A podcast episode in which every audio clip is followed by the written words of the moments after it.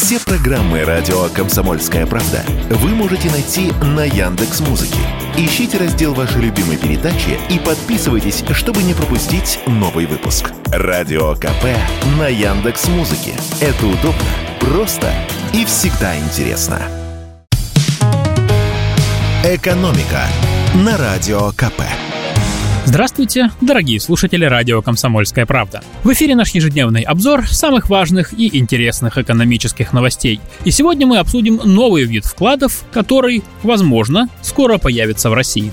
Госдума приняла в первом чтении законопроект о социальных вкладах.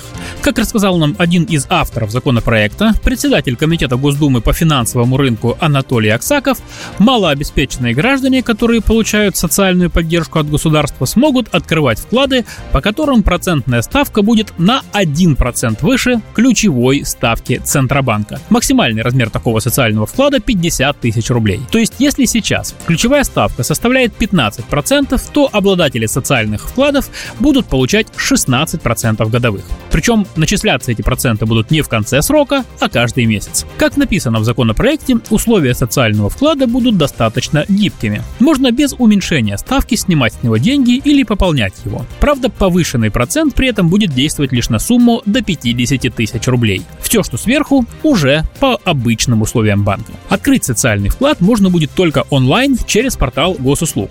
Срок действия – один год. В дальнейшем он может быть продлен, но только в случае, если обладатель счета останется в категории малообеспеченных. Критерий простой. Если человек получает социальную помощь, значит он является и малообеспеченным. Не получает, значит и вклад на таких условиях не будет открыт и не будет продлен. Портал госуслуг просто не даст технической возможности это сделать. Там же видно, у кого есть пособие, а у кого нет. Помимо вклада для малообеспеченных граждан предусмотрен еще и социальный счет. Его тоже можно будет открыть онлайн через портал госуслуг и пользоваться им для совершения покупок, переводов и других банковских операций. Причем сумма до 15 тысяч рублей в месяц освобождается от всех банковских комиссий и прочих удержаний. На социальном счете денежки тоже не будут лежать мертвым грузом, а станут приносить его обладателям доход.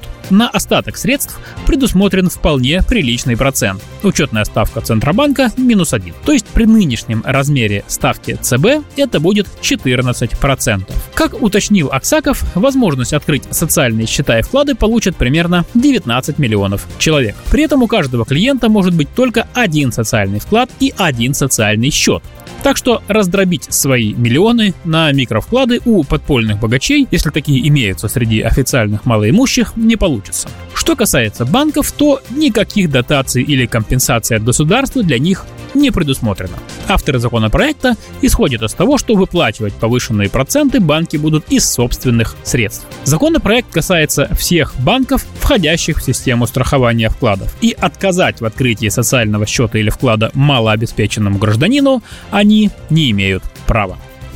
И в завершение выпуска буквально пара слов про наш авторынок. По итогам ноября в России было продано 109 700 новых автомобилей. Это в два с лишним раза больше, чем в ноябре прошлого года. Всего же за 11 месяцев продано 939 тысяч новых легковушек. Это на 65% больше, чем с января по ноябрь прошлого года. Такие данные приводит агентство «Автостат». Продажи на российском авторынке уже четвертый месяц подряд превышают отметку в 100 тысяч машин. И почти не остается сомнений в том, что по итогам года продажи легковушек перевалят за миллион. По прогнозу исполнительного директора автостата Сергея Удалова, в декабре ожидается традиционный рост продаж. Но по результатам предыдущих месяцев видно, что бурный рост, который наблюдался летом, остановился.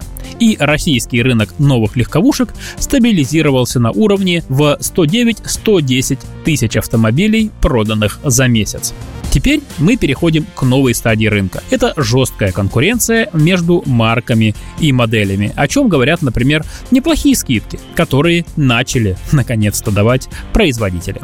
Кстати, в ноябре продолжился активный захват российского рынка китайскими брендами. Если в ноябре прошлого года на российские марки приходилось 43% продаж новых автомобилей, то теперь их доля снизилась до 33%. «Экономика» на Радио КП.